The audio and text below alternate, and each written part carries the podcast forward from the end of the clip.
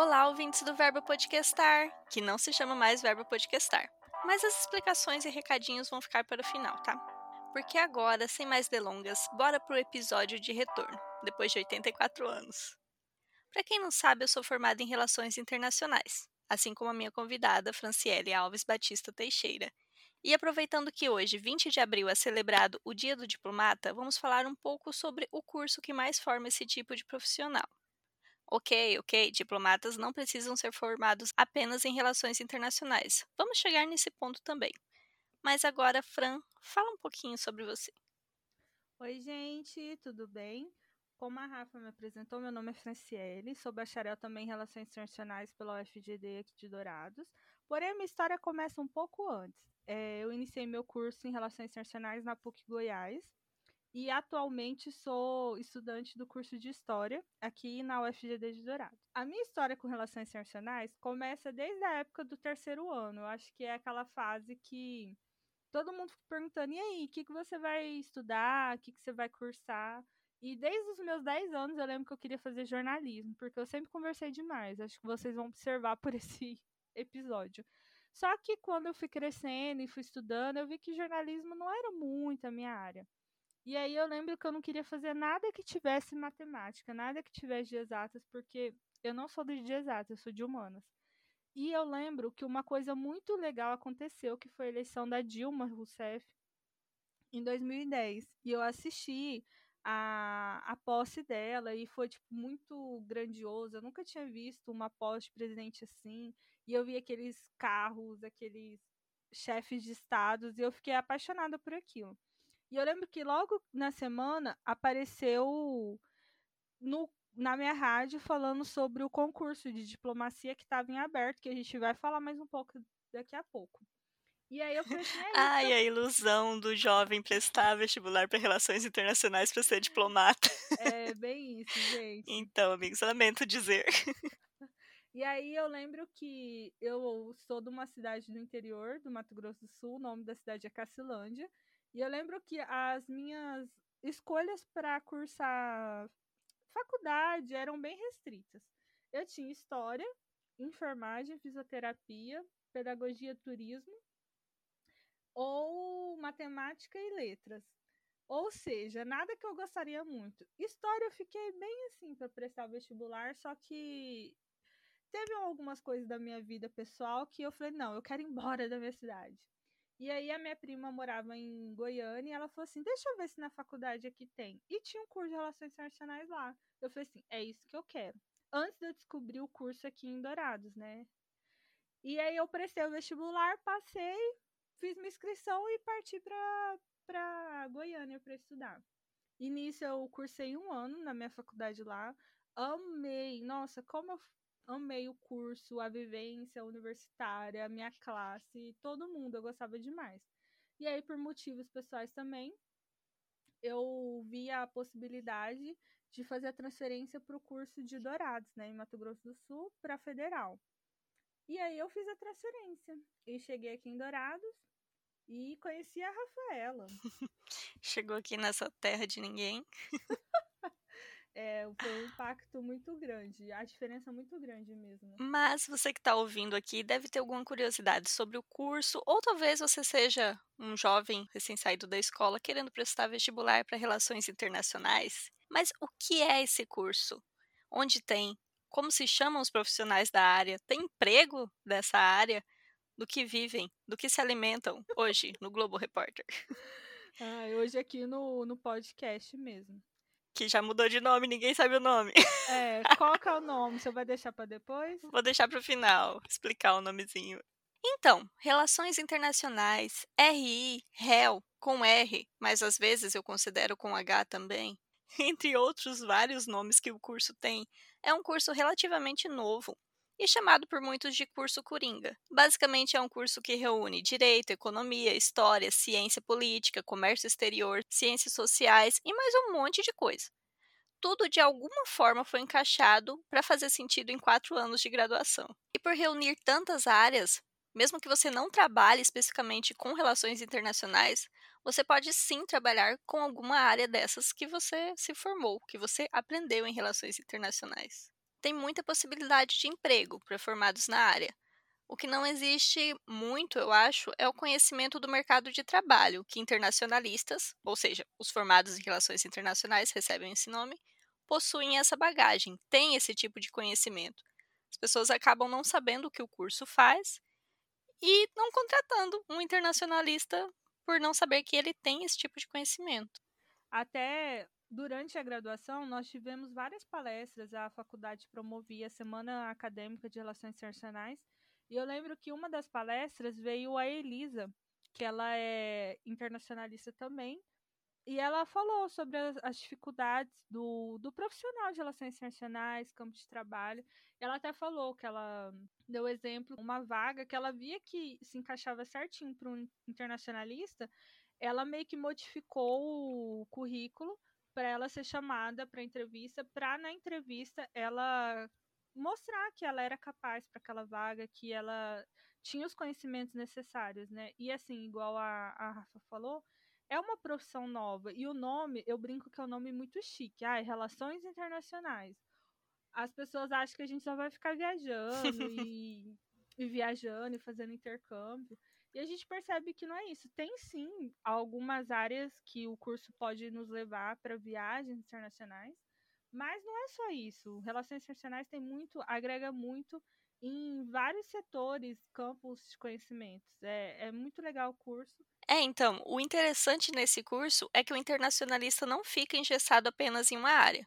Como falamos aqui, você pode trabalhar em infinitas coisas: comércio, logística, consultorias, ONGs, prestar concursos e mais um monte de coisa.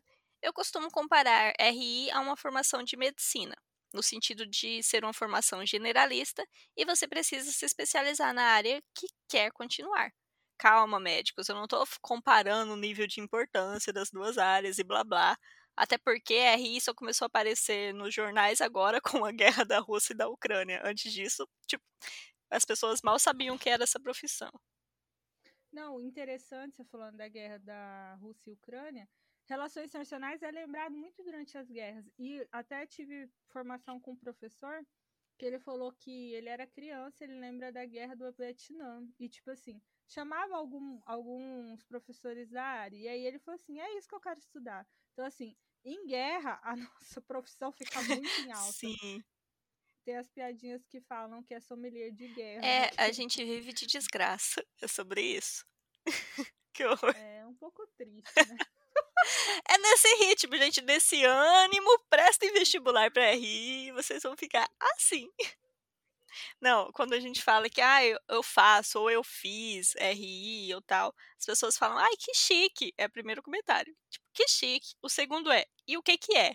é tem emprego para isso? Então, sim, gente, é chique. É um nome chique. É um curso elitista, vamos falar sobre isso depois. E tem emprego, como a gente já falou aqui se as pessoas, se os contratantes souberem o que a gente estuda. Então, na verdade, a gente tem que se vender muito bem para arrumar emprego, mas tem emprego. E estuda tanta coisa que é, faz sentido a gente ter surtado em algum momento da faculdade. Mas é, indico. é sobre isso. Sim. E não é comércio exterior e não é turismo. Tem diferenças. As pessoas costumam confundir também. É, porque comércio exterior é mais focado realmente para o comércio, né? Então, existe o curso do nome comércio exterior, e existe o curso de relações internacionais, e existe o curso de turismo. São áreas distintas, porém, na graduação, a gente vê que dá uma passeada entre as áreas. Mas se você gosta mais de exatas, é, a gente indica fazer realmente comércio exterior que já vai mais focado para aquela área. Nada impede. Eu tenho uma amiga que ela, ela formou em relações internacionais e agora ela está fazendo pós na área. Existem várias pessoas que fazem mesmo em, em comércio exterior. Então, assim, se dependendo de onde que você mora, ah, não tem relações internacionais, mas tem comércio exterior, você pode fazer e depois estudando. E aí você vai vendo se realmente você gosta daquilo ou não. E você pode Gente, a gente não é uma árvore, a gente não tá apontado, a gente pode ir para vários lugares. É, é isso, gente. O comércio exterior, como a Fran disse, é mais focado no comércio, na economia, em toda essa parte logística. O turismo Eu não tenho muito conhecimento de causa para falar sobre turismo, mas é algo assim mais que tem a ver com as paisagens, com o contexto histórico do lugar, né? E RI é, eu costumo dizer que é política, é principalmente política e tentar entender as relações entre as nações no contexto político. Eu até faço tipo, piadinha com algumas pessoas, cientistas políticos de WhatsApp, vindo falar comigo, tipo, ah, mas isso, isso, isso, e eu, eu sou formada em uma formação que metade da grade é política obrigatória e você vem tentar me explicar a Venezuela errado ainda. É foda.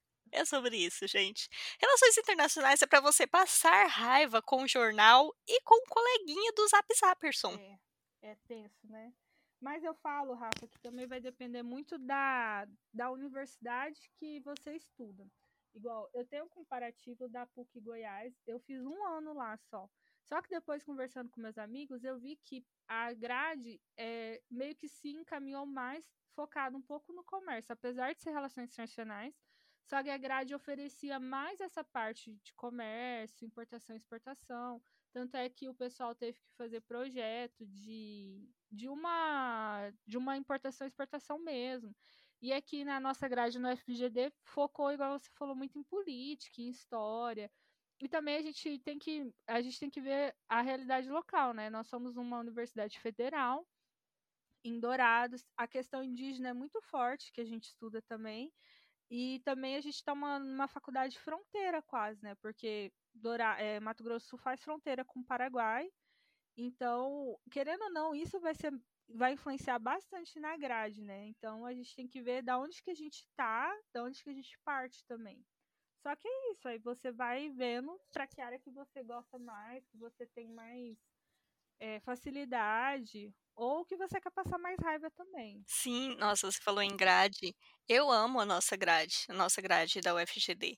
Eu amo essa grade, ela é fantástica, ela é totalmente a balbúrdia comunista. Mas eu tô falando isso de um jeito bom, tá, gente? A menos que você seja um direitista me ouvindo, pare de me ouvir, porque o que, que você tá perdendo tempo aqui? Ela é maravilhosa. Ela tem, tipo, vários conceitos que explodiram minha cabeça, me construíram muito como uma pessoa. Tipo, que outro curso tem feminismos plurais como matéria é. obrigatória? E você não vai ficar, tipo, meia hora no Twitter vendo uma hashtag. Não, é uma matéria obrigatória. Tipo, desenvolve muito. Sem contar mais um milhão de coisas. Assim, em economia tem o liberalismo e blá blá, né? Pelo menos você aprende para poder falar mal com propriedade. E uma coisa que eu faço para ela também, os nossos professores, né? A gente teve professores muito novos e muito Sim. graduados, tipo, professor com pouquíssima diferença de idade da nossa, já com terminando doutorado. Enquanto na, na faculdade, na PUC em Goiânia, tive professores doutores também, só que, tipo assim, já anos da cadeira. Então, querendo ou não, isso acaba influenciando também na forma de, de se explicar e na forma de se enxergar como pessoa no mundo. Então, assim, eu. A, a maior parte, assim, a maior parte não, né, todos os professores de RI foram fantásticos. A parte não tão boa era de outros cursos, né, que eles vinham dar aulas ou de outras faculdades. Mas os professores de RI, assim, ó, Sim, são maravilhosos. Até hoje eu tenho contato com alguns. E é muito legal essa. Porque, assim, a gente sabe que no bem acadêmico, principalmente em outras universidades muito re renomadas, tem aquele dizer de são as vacas sagradas do curso. São pessoas inatingíveis em cima do pedestal, que você não pode questionar, você não pode falar nada. Em relações internacionais, não. Aqui, pelo menos aqui na UFGD, com os professores da nossa época, a gente sentava de igual para igual, professor, eu não entendi, mas por que isso? Me explica. Após, tipo assim, a, fora do horário de aula, posso marcar uma reunião, são professores muito acessíveis mesmo. Isso, nossa, eu amo isso, nossos professores. E é uma dificuldade que eu já tô tendo no curso de Sim. história. Olha, eu falando mal do curso que eu tô. Mas eu já percebi que são professores menos é, acessíveis. E isso eu senti muito. Eu tô sentindo muita dificuldade. Porque se acostuma com coisa boa, né? E aí depois você vê os professores. Sim, Sim é muito já... diferente. Eu, eu quero, assim, já, já pulando aqui, spoiler, a faculdade me ferrou de um jeito muito grande mentalmente. E eu ainda quero é, me curar disso para chamar alguns professores mesmo para uma conversa, para gravar comigo aqui, porque eles são fantásticos e eu quero falar com eles ainda. Eu estou fugindo disso, mas é sobre isso. Um dia eu chamo vocês aqui, galerinha. Não sei se vocês vão me ouvir, mas. Ah, com certeza. Eu já vou fazer divulgação, né, do, do episódio. Ô, Rafa, você lembra como que a gente se conheceu? No ônibus, talvez? ah, peraí. Vamos... Salva essa parte. E aí a gente vai falar mais sobre o ônibus. Porque você falou PUC, né? E aí, eu sei que as pessoas estão ouvindo aqui, que talvez queiram prestar vestibular, querem saber em dinheirinhos, esse curso, financeiramente, ele compensa? Amiga, vai depender muito do. Spoiler, somos pobres. É, a gente, de novo, partindo da onde a gente é, né? Assim, é, eu comecei cursando a faculdade na PUC. Para quem não sabe, a PUC é uma abreviação de Pontífice Universidade Católica.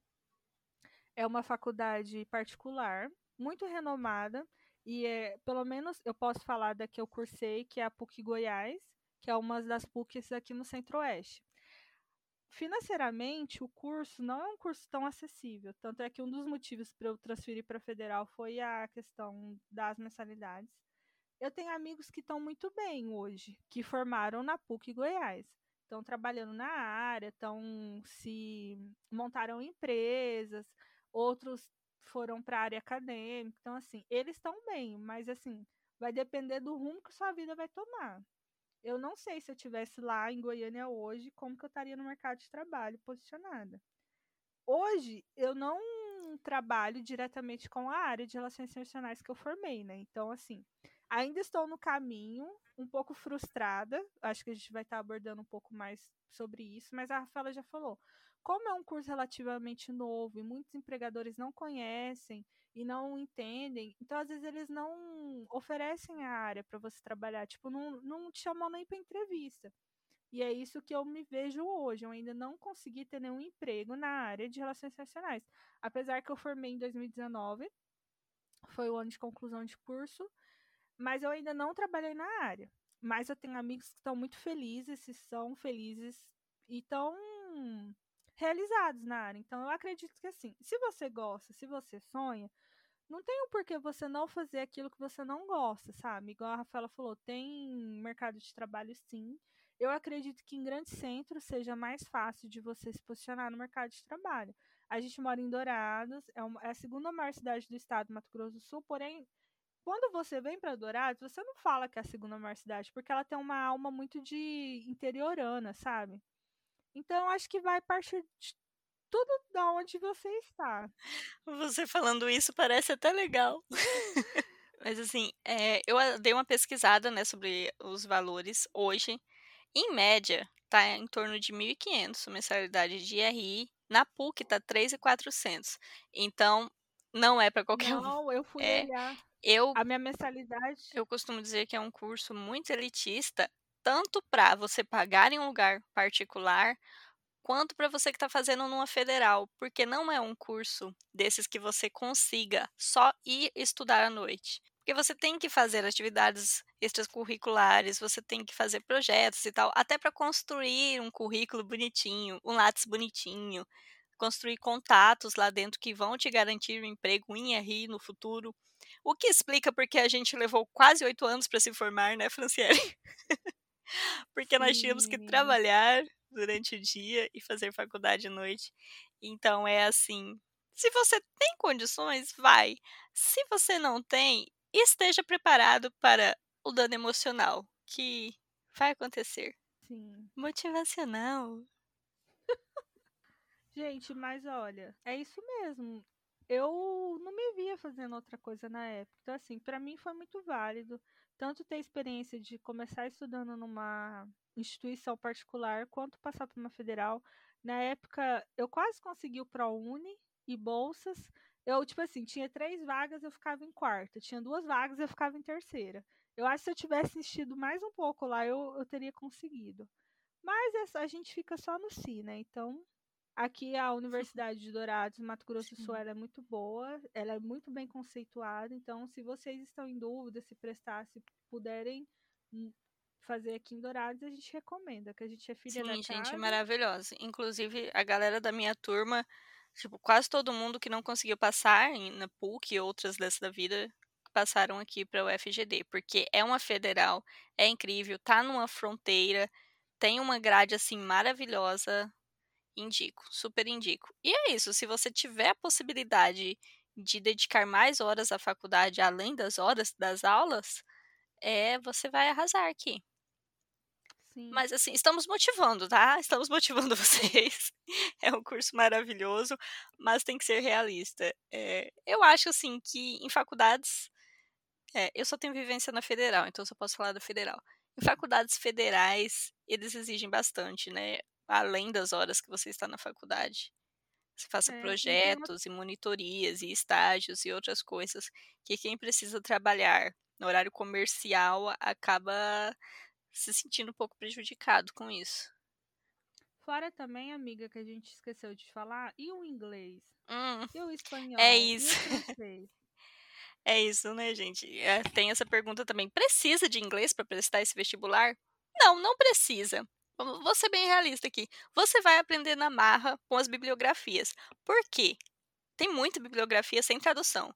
Até coisas que não precisariam estar em inglês, como literatura decolonial, que não faz o menor sentido estar em inglês, está em inglês. Então, acaba aprendendo. Tipo, eu não tinha, eu não tenho inglês, mas eu aprendi pelo menos na parte de RI, tipo, ler um livro de RI, eu me viro. Porque você deve- né, tem que se virar. né? É, a gente aprendeu na marra. E também os livros são bem caros, não tem material como se fosse tipo arquitetura ou odontologia que tem material. Tem os livros. Os livros são caros, mas existe a internet, existe PDF. E foi assim que eu me virei os anos da faculdade. E é isso, galera. Sim, e os, professores, eles tentam passar a bibliografia em português ou em espanhol, A não só em parte. inglês, né? Uhum. Se você já estiver fazendo curso de inglês, continue, não pare, termine. Se você não tem, é muito interessante se você pode começar a fazer. E é aquilo, né? Ah. A gente sempre vai estudar pro resto da vida. Aquela coisa que você pensa que E terminou- também as faculdades, não sei se as outras faculdades, mas provavelmente outras federais, elas têm projetos que ensinam idiomas. Aqui na UFGD tem vários idiomas, eu fiz dois, eu acho, aqui. Uhum. Mas Tem bolsa é também. isso, gente. Às vezes você aprende assistindo Friends. É a realidade. Não digo que, ah, eu vou chegar em uma reunião falando inglês, vou chegar em uma negociação internacional, mas para ler os livros que você vai usar na faculdade, vai, só vai. Isso. Uhum. E não precisa. E você Hum. não vai estudar inglês como matéria obrigatória na grade, Sim, tá, gente? não tem na grade, tá? Então, você estuda por fora. Eu não sei se a gente tá fazendo um bom trabalho, motivando as pessoas a fazerem esse curso ou não, porque Também não, amiga. Igual a Bruna falou, na minha época ninguém falou nada, então a gente também não vai falar, não. Uhum, exatamente, pelo menos a gente tá falando. Na minha época também ninguém me falou. Eu escolhi porque eu prestei da primeira vez para direito, aí eu passei, aí eu fiquei na lista de espera, aí tinha vaga em ciências sociais e me mandaram para ciências sociais. Aí eu fui fazer ciências sociais, não gostei, prestei vestibular de novo para dessa vez para RI e passei. E assim, ah, a Fran falou que não tem exatas, mas tem algumas fórmulas, tá? Em Não. economia, essas coisas assim. não é então, não achem 100% que não tem. É um nenhum pouquinho. curso não tem, gente. Sinto muito É, informar, mas. Mas todos- ninguém vai morrer por isso, gente. É uma continha. Aham. Qualquer coisa pega sub e faz de novo. Tem a meta, a gente dobra a meta. Eu falei isso na minha banca de TCC e é real. Eu tinha uma meta, eu dobrei ela. Mas formei. Ai, gente, TCC é outro outro caso à parte. Alguns cursos não são obrigatórios TCC, mas em RI é. E é aquele TCC bonito, aquele livro, aquele negocinho bem abordado, uma tese com teorias, com blá blá blá, com blá blá blá. Uma coisa que RI, eu sou uma pessoa assim, gosto de ser objetiva. E RI é humanas. Então, amigos, imagina isso. Não deu muito certo. Mas, enfim, formei. Deu certo sim. É, tamo aí, né? Formamos. Sim, com certeza. Mas é isso, a gente resolveu falar sobre relações internacionais hoje, né? Na data que vai sair esse episódio, na quarta-feira, dia 20, porque hoje é o dia do diplomata. Esse, essa profissãozinha assim, tão invejada, tão famosa, tão assim, hypada. E por que comemorado o dia 20, Fran? Lembra que no começo do episódio eu falei que eu queria ser diplomata, né? E, gente, para ser diplomata, é assim: geralmente, quando o pessoal nunca ouviu falar em relações internacionais, pergunta, mas o que é que faz? Eu, eu costumo falar que o curso se divide em três grandes áreas, a Rafa já falou no começo, mas eu falo diplomacia, comércio exterior e terceiro setor, que é ONG, essas coisas. A diplomacia é uma coisa muito chamativa, muito chique, igual a Rafa falou, muito hypada. Para você, o, o que, que é o diplomata em si? O diplomata ele representa o Estado em outros estados, que seria ele é uma pessoa que vai morar em outro país representando os interesses do Brasil. E a carreira diplomática é uma longa carreira, com vários cargos, e é uma carreira bem hierárquica. Tá, mas o que que o, que que o diplomata faz em si? Todo, todo todo país ele tem uma embaixada em outro país. E, a, e os outros países também têm embaixadas aqui no Brasil. Então, temos o diplomata. E para você ser um diplomata, você tem que fazer um concurso que chama o concurso do Instituto Rio Branco, que forma os diplomatas brasileiros. O pessoal fala CACD, que é curso de admissão à carreira diplomática. Esse concurso costumam dizer que é o Sim. mais difícil do Brasil. Não sei se procede, mas eu sei que realmente é um dos mais difíceis, que eu já peguei provas desse concurso para ler e falei, não, pelo menos não nos próximos 10 é, anos, tô de ele, boa, vou tentar isso é agora um não. Dos mais difíceis. Porque ele sai uma vez só por ano, são pouquíssimas vagas para o Brasil inteiro. Então, assim, tem ano que sai 20 vagas para o Brasil inteiro. Então, é, e as provas não é nível hard mesmo, porque é um mês de prova, é tudo prova descritiva, e é assim, começa a história, história mundial, história brasileira, geografia, então assim, aborda muita coisa. Igual a Rafaela falou, você não precisa ser formado em relações internacionais para fazer o concurso. Pode ser qualquer nível de graduação superior. Só que se a gente for pescar, os últimos aprovados, geralmente os aprovados, ou eles são formados em direito, são formados em economia, são formados em relações internacionais, são formados em histórias.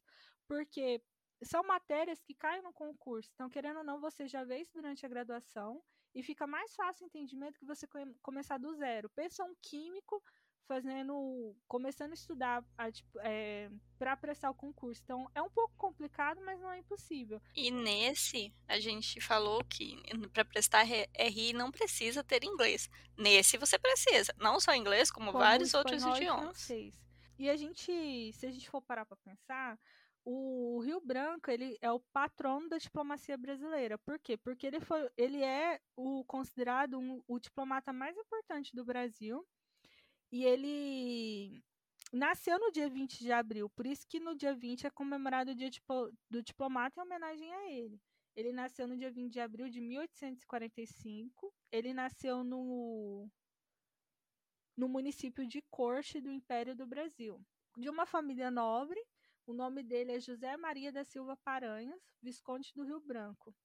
E ele foi muito importante. Ele elevou a representação oficial do Brasil nos Estados Unidos da América, é, ao patamar de embaixada. E um dos feitos mais importantes, para deixar um gostinho para vocês pesquisarem, ele foi responsável pela compra do Acre aqui no Brasil, porque o Acre não era do Brasil, o Acre era da Bolívia. Então, se vocês quiserem pesquisar, entender mais um pouquinho sobre isso, coloca lá, Tratado de Petrópolis ou a compra do Acre pelo Rio Branco. E, e o, o, Rio Branco ele teve várias atuações brasileiras. Então, hoje ele é considerado o patrono da diplomacia brasileira. E uma frase dele, Rafa, que eu vou deixar aqui é: um diplomata não serve a um regime e sim a um país. A gente vê por que, que ultimamente a nossa diplomacia está fazendo a nossa cara arrastar no chão, né? De todos os feitos de ex-ministros de, de relações internacionais que eles tiveram algumas algumas atitudes não aprováveis, né? E o Itamaraty tentando pôr pano quente. E é uma coisa que a gente vê que eles estão saindo fora da ordem, porque o diplomata ele tem que trabalhar para o Brasil, ele não tem que trabalhar para o atual desgoverno que a gente vive. E é por isso que está tendo alguns choques. O atual ministro é o Carlos França e o atual secretário-geral é o Otávio Brandelli. Mas a gente já teve muito foco no parquinho com os ministros de relações internacionais, fazendo coisas que a gente olha, a gente olha assim e fala assim: meu Deus do céu, sério mesmo tá fazendo isso aí como ministro de Relações Internacionais? Ai, menina, o Norte se lembra. É. Era triste Não, ver notícia. Durante, durante a pandemia, a gente teve né, casos de brasileiras precisando vir para o Brasil, e a, gente sempre vê é, relações internacionais, diplomacia, geralmente nesses casos, ou tragédia. Então, assim, o papel da embaixada e do consulado é de fazer o melhor sempre para o brasileiro fora do país. E em Portugal teve há dois anos, né, no começo da Covid, tinha um grupo muito grande de brasileiros lá, e aí a, a embaixada articulando voos para trazer o, os brasileiros, e assim, o meu irmão estava no grupo entre os brasileiros e a, o consulado brasileiro não fazendo nada, tipo, tendo manifestação e o consulado se eximindo de fazer o papel dele.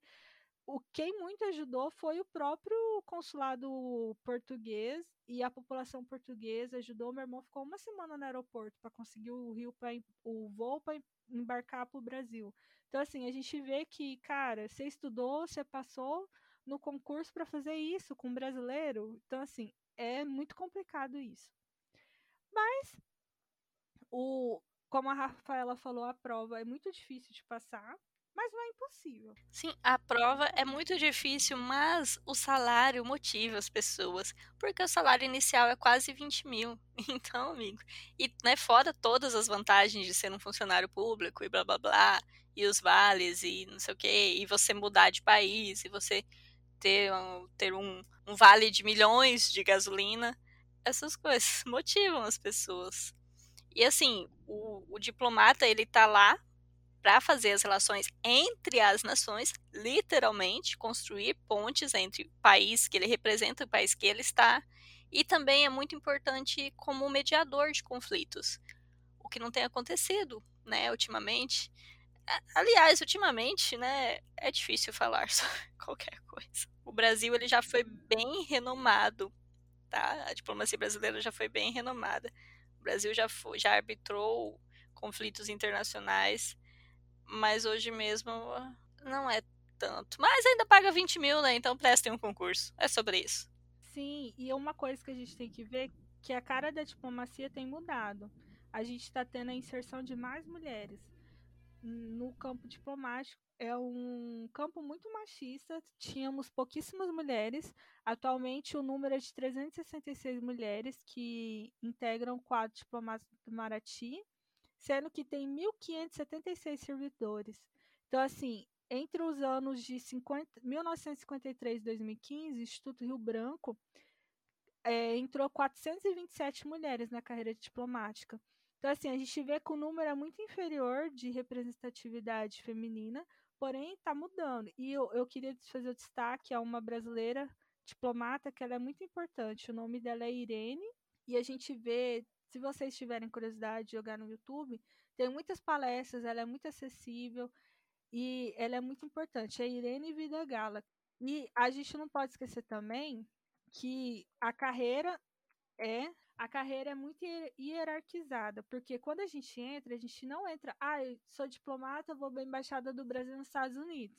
Não, como filho de um atual presidente quis fazer, né? Você entra como quarto secretário e aí vai tendo prova, tem todo o seu desenvolvimento dentro do Itamaraty e aí você vai assumindo os postos. Então, você não vai para Nova York, você não vai para França de primeira, você vai para outros postos.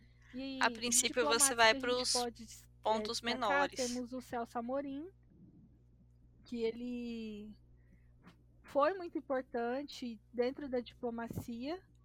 E assim, outro diplomata que também teve muito destaque na diplomacia brasileira e que infelizmente teve um final muito triste foi o Sérgio Vieira de Mello, que ele estava em missão e ele sofreu um atentado em Bagdá e foi em 2003, no dia 19 de agosto de 2003, foi um ataque à embaixada Al-Qaeda que assumiu a responsabilidade e ele, ele faleceu. Então, assim, a carreira é, é bonita, tem seus privilégios, mas está sujeito a isso também, né? Então, tem os seus riscos também.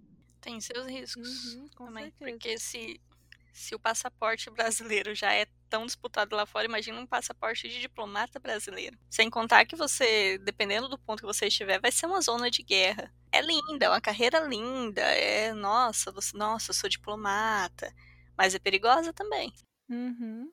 E eu, eu gostaria de falar que ah, nós conhecemos dois diplomatas, assim, de ver, de tirar foto, de conversar, de assistir palestra pessoalmente, que foi o Marcos Troiro e foi o Samo Gonçalves, que eles vieram na semana acadêmica aqui em Relações Internacionais na UFGD, e a gente assistiu palestra, a gente viu a vivência deles e conversou, e eles foram muito acessíveis. Então, assim, foi muito legal. Você vê mesmo a pessoa materializada ali na sua frente.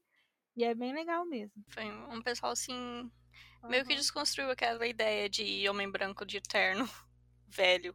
Na verdade, eram homens brancos de terno, não tão velhos, mas eles não eram tão babacas, então desconstruiu a ideia de diplomatas. Assim, como a gente já falou, Com é um curso certeza. elitista. Imagina para se tornar diplomata, é mais elitista ainda. Só que a gente tem esperança desse, desse cenário ir mudando aos poucos. É. Mas é isso. Espero ter esclarecido algumas dúvidas sobre relações internacionais, sobre diplomacia, embora nenhuma de nós seja diplomata. E, e só para terminar aqui, Fran, faria o curso de novo? Se você hoje fosse prestar vestibular, prestaria para RI? Prestaria. Prestaria sim. Faria Eu acho que eu o curso. prestaria também. Com a cabeça que eu tenho hoje e com o emprego que eu tenho hoje, tendo emprego, né? Não sendo só estagiária, Aham. eu prestaria também. Sim, É um curso que somou muito. eu acho que transformou muito, né, a nossa visão do mundo, porque Sim. por que, as coisas hoje são como são? A gente aprendeu muita coisa. Então, assim, eu fico muito feliz, aprendi muita coisa na faculdade, sou muito grata. E eu faria, com certeza, faria relações internacionais novamente. É isso, gente. Espero que tenham gostado do episódio sobre RI. Fran, quer ficar aí para os recadinhos e explicar por que o nome mudou? Quero, eu só não sei explicar por que o nome mudou, mas eu fico. Não, só ouvindo. Ah, e fala suas redes, quem quiser te seguir, Então, menina, antes que eu assuste os ouvintes.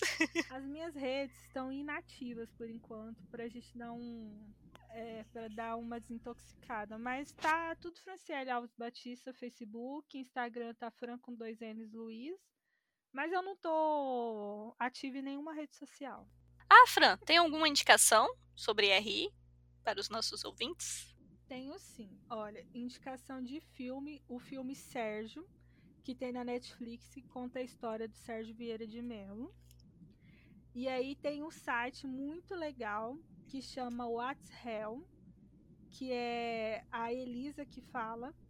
E ela já fez, ela já fez uma palestra aqui em Dourados pra gente e ela trabalha muito no mercado mesmo de comércio, ela trabalha com gás, essas coisas, é muito legal. Ela tem um conteúdo excepcional na internet, chama What Hell.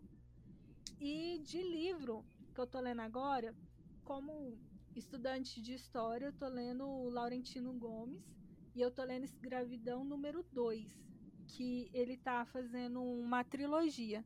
Então eu li o volume 1, que é do primeiro leilão de cativos em Portugal até a morte de Zumbi dos Palmares. O volume 2 é da corrida do ouro em Minas Gerais até a chegada da corte de Dom João ao Brasil. Confesso que eu não tinha salvo aqui indicações. Porque ao longo dos episódios a gente fala tanta coisa que eu não tinha anotado indicações. E eu sou meio surtada, assim, eu vejo RI em tudo. Tô assistindo Star Wars, tô vendo RI, tô assistindo Star Trek, tô vendo RI, tô assistindo uma série da Marvel, tô vendo RI. E tudo tem RI, gente. Se o mundo é política, tudo é RI. Gostou? Vou fazer uma camiseta. Mas eu quero indicar sobre literatura decolonial, que é a parte de pensar o mundo através do sul, no caso, né, abaixo de Estados Unidos, Europa e tal, não ficar consumindo e ficar idolatrando as teorias que vêm lá do norte global. Tem um livro chamado Didática, Decolonialidade e Epistemologias do Sul. Ele é bem interessante, trabalha isso que eu acabei de dizer. Tem também o podcast Xadrez Verbal, que é um podcast sobre RI, muito bom, super indico. E.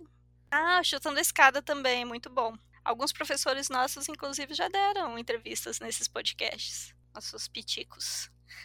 e é isso. Vivam relações internacionais mas assim, é um curso que você vai se encontrar lá dentro, então encontrar a sua teoria. Pode ser que a gente indique algo aqui que você vai não vai gostar e vai se identificar com outra teoria. Então é isso, só vai. As, os livros de teorias das RI são assim, supimpinhas. Indico. Nossa, supimpinha é ótimo. Mas eu sei que. Não quer dizer, eu não sei se vocês estão curiosos para saber sobre o podcast, mas aí vai. Por que o podcast mudou de nome? Que negócio é esse de pão e circo? Cadê o meu verbo podcastar? Então, mudou de nome. Por quê? Porque me deu vontade? Sim, também. Mas porque eu tive uma vontade assim de mudar de nicho. Que no começo eu queria falar mais sobre podcasts, até já falei isso para vocês, mas aí eu cansei de algumas coisas da podosfera e resolvi fazer o podcast que eu quero, como eu gosto de ouvir. E eu gosto de ouvir de tudo um pouco. Então esse podcast vai ter de tudo um pouco. Mas vocês sabem que eu sou chata. então eu sempre vou prezar pela responsabilidade, pela qualidade dos episódios. E aqui pode ter certeza que não vai ter a pessoa bebendo e defendendo o partido nazista nesse podcast. Pode ficar sossegado quanto a isso. Se tiver, essa pessoa vai ser expulsa e o episódio não vai ao ar. Mas estejam cientes. E eu mudei também por causa que ninguém conseguia falar o nome do podcast, cada um chamava de um jeito. E o verbo no nome dele, as pessoas achavam que era um podcast sobre português, alguma outra coisa assim. Aí era podcastar, podcastar, podcastei. Então eu falei, não, chega disso, vamos mudar. E aí ele virou pão e circo. Por que que virou pão e circo? Se eu não tenho uma padaria e eu sou palhaça na vida, eu sou palhaça na vida. Mas eu não tenho um humor assim tão bom para ser palhaça no circo. Ele se chama pão e circo por causa da política romana de pão e circo, que os governantes proporcionavam espetáculos, blá blá, e davam pão para as pessoas para distrair elas, para ninguém ficar assim muito revoltado da política ser uma merda. Eles distraíam as pessoas. E eu sou um pouco a favor da alienação para você não surtar. Não no sentido se aliene a ponto de não se importar com injustiças, mas no sentido de eu não aguento mais ver notícia, eu vou assistir um filminho aqui. Então ele virou pão e circo. O pão, porque eu quero muito falar sobre coisas sérias, com convidados, especialistas, pauta principalmente, e fazer o podcast assim, chuchuzinho. E o circo, porque a gente precisa de alienação, como eu disse. Então, quero falar sobre cultura pop, entretenimento, uns episódios assim mais descontraídos e curtos. E é sobre isso. É sobre isso, eu não sei o que, que isso significa. Mas é isso, agora se chama Pão e Circo. Ele tá como pão e circo em todas as redes. Aliás, na rede, porque eu só vou usar o Instagram agora, odeio o Twitter e não vou usar ele. É sobre isso também. Nossa, eu tenho que parar de falar isso. Eu odeio o Twitter e fico falando é sobre isso. Mas então, tá lá no Instagram, Pão e Circo Podcast, tudo junto e sem acento. E talvez eu volte para o TikTok, não tenho certeza. Mas sigam sigam lá no Instagram, interajam comigo, porque nesse tempo que eu fiquei em hiato, descobri que tenho muitos ouvintes, mas eu não sei a cara deles. Então, falem comigo, eu quero saber de vocês. Quero feedbacks, reclamações e elogios, mais elogios. então é isso, gente. Obrigada por ter ouvido o episódio sobre RI. Prometo não sumir mais. Se tudo der certo, semana que vem eu tô de volta. Se vocês tiverem sugestões, indicações, qualquer outra coisa, manda lá no Instagram e até mais. Fui!